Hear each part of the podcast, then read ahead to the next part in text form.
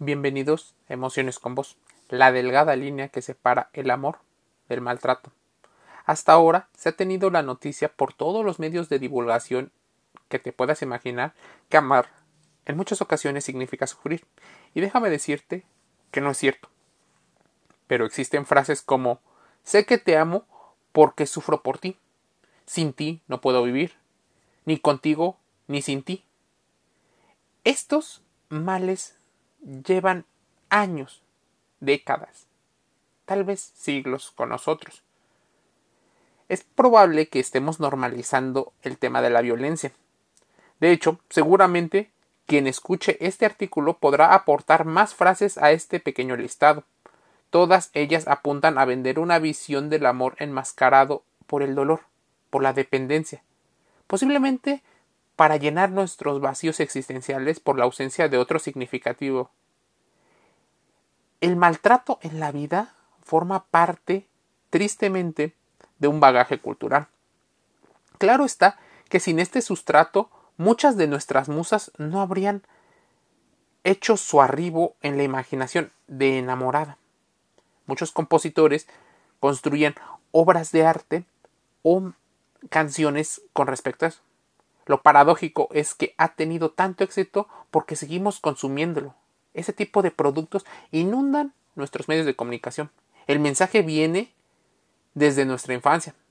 Recordemos frases como yo me sacrifico por ti y tú mira con qué me pagas. Es reforzado por los medios en que nos desenvolvemos. Para ser popular en la clase, un requisito indispensable es tu capacidad de abnegación esa que demuestra tu compasión. También, para tener un cierto futuro en las organizaciones, tienes que seguir las reglas, tal vez autoritarias, de una orden o de un orden superior.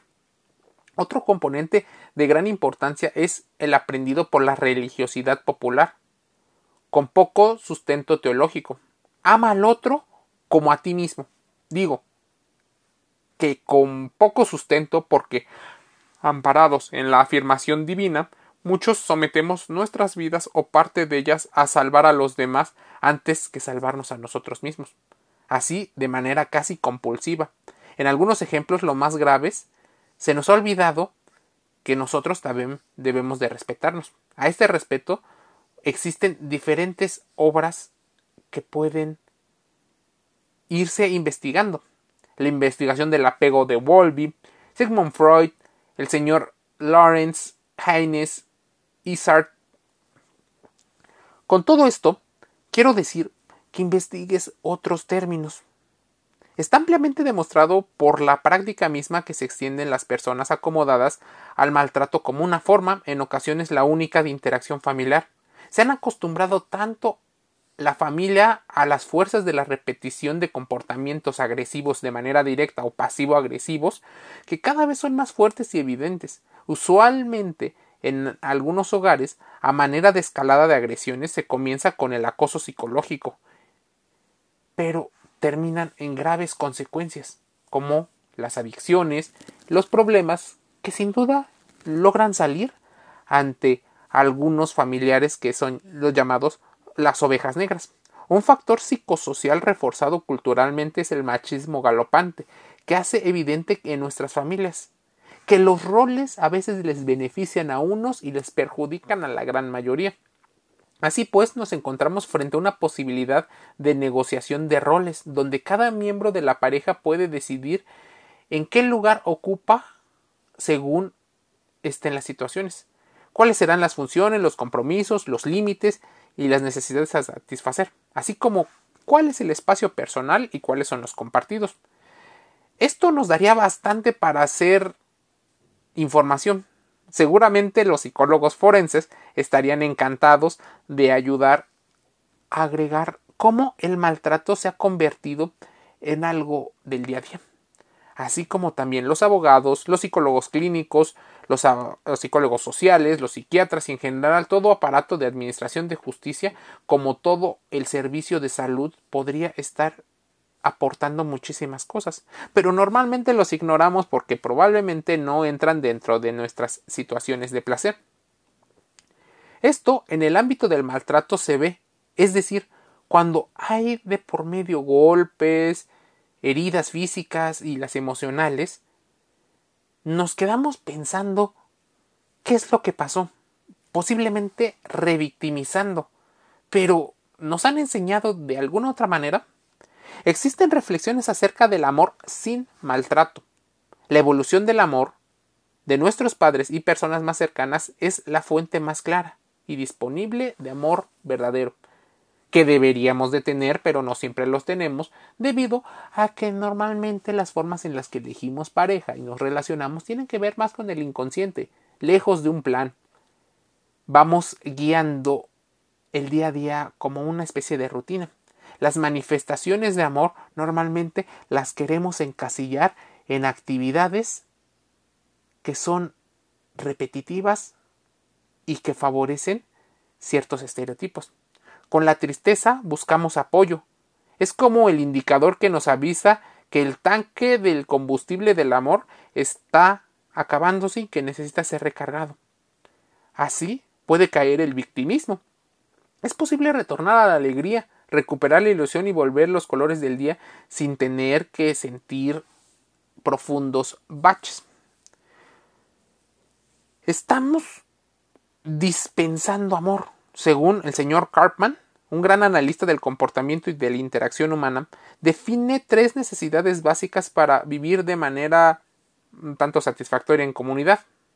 La necesidad de valoración, la necesidad de afecto y la necesidad de protección.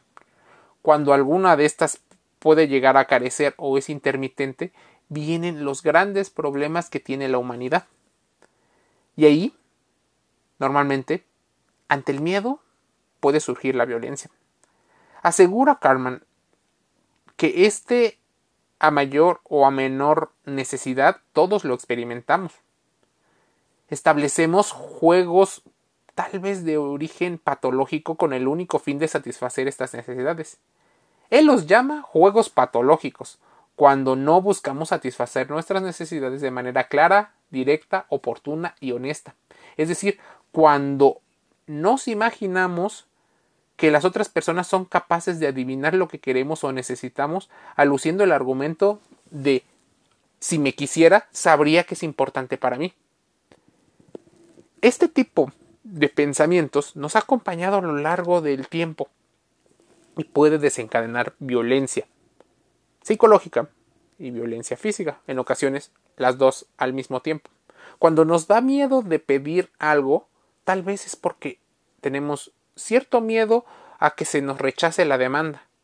Nos creemos sin fuerza para soportarlo, así que buscamos un atajo, cuando preferimos enviar un mensajero para que sirva de mediador y así obtener información que necesitamos, posiblemente estamos haciendo una situación que tendríamos que hacer directamente nosotros. La manera más efectiva de conseguir lo que necesitamos es pues hacernos cargo de nosotros. Empecemos con mostrarlo con cariño y con respeto, entendiendo también que la otra persona existe y que tiene sus límites, sus necesidades y que esa persona también necesita respetarse. En este orden de ideas, amar representa una decisión. Si conocemos a la pareja, sabemos que le gusta y que no, evitando otra de las trampas más comunes que muchas personas hacen de manera inconsciente, pero ya en algún podcast de emociones con vos te lo hemos revelado, el love bombing, una situación en la cual un amor exagerado o al menos unas demostraciones excesivas de cariño pueden hacer un cortocircuito en nuestro cerebro, aumenta la dopamina, la oxitocina y nosotros nos sentimos mucho más contentos, pero esto dura una parte. La razón pueden ser muchas, y eso te invito a contrastarlo. La idea es asumir la tarea de nutrirse a sí mismo. Si delegamos esta labor a terceros, llámese hijos, amigos, familia, asesores, pareja, seguramente nos frustraremos con facilidad y encontraremos constantemente en un bucle. Será difícil evadir la responsabilidad de tu propia salud mental, culpando siempre a otra persona. La invitación es asumir la responsabilidad de nuestro propio bienestar. El reflejo del amor en los hijos es muy importante y esto, de alguna manera, va marcando poco a poco cómo procesan la información y su futuro. Aunque infancia no es destino, influye demasiado en él. Fíjate qué estás haciendo tú y qué le estás dejando a tus hijos de manera racional.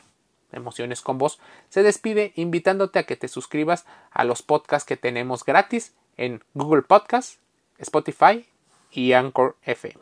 Un saludo.